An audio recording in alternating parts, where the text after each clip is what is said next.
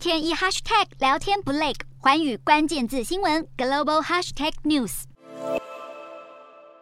这一节的寰宇大话题要来关注到俄罗斯入侵乌克兰之后，欧美国家对俄国实施一连串的经济制裁。那么其中减少进口俄国能源，对全球早就已经供不应求的市场也造成了冲击，推高国际原油与天然气的价格，也间接加剧了各国通膨的情况，成了全球疫情之后经济复苏的一大阻因。尤其对于欧洲经济来说，这个打击是更大的。欧洲产业其实长期就是仰赖俄国便宜的能源运运转，那么原本是有大约百分之三十的石油以及百分之四十的天然气都是从俄罗斯买进来的。但是乌俄战争爆发之后，欧洲的能源成本开始不断的飙升。但是在全球能源价格居高不下的同时，欧洲为了要补足能源缺口，所以他们转向就是从美国来购入，因此最后就是大幅提升了美国石油巨头的获利。那么美国最大的石油生产商也就是埃克森美孚，第二季净利达到了一百七十九亿美元，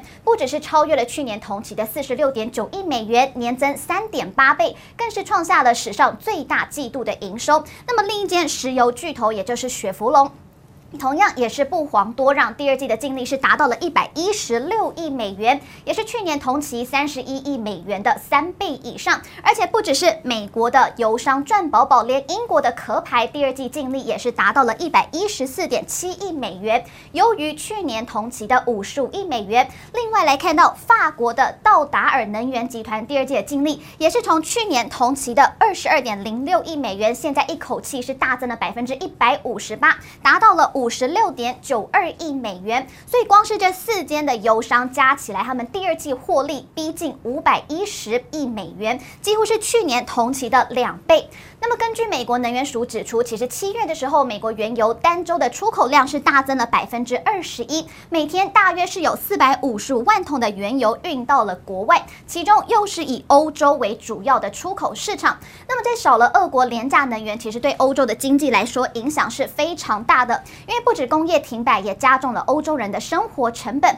那么，随着乌俄战争现在是迈入了第六个月，战事持续的胶着，被俄罗斯掐住能源命脉的欧洲，除了深受通膨之苦，似乎现在还成了这场战争当中损失最惨重的输家之一。Hello，大家好，我是寰宇新闻记者孙艺林。国际上多的是你我不知道的事，轻松利用碎片化时间吸收最新国际动态，立刻点选你关注的新闻议题关键字，只要一百八十秒，带你关注亚洲。放眼全球。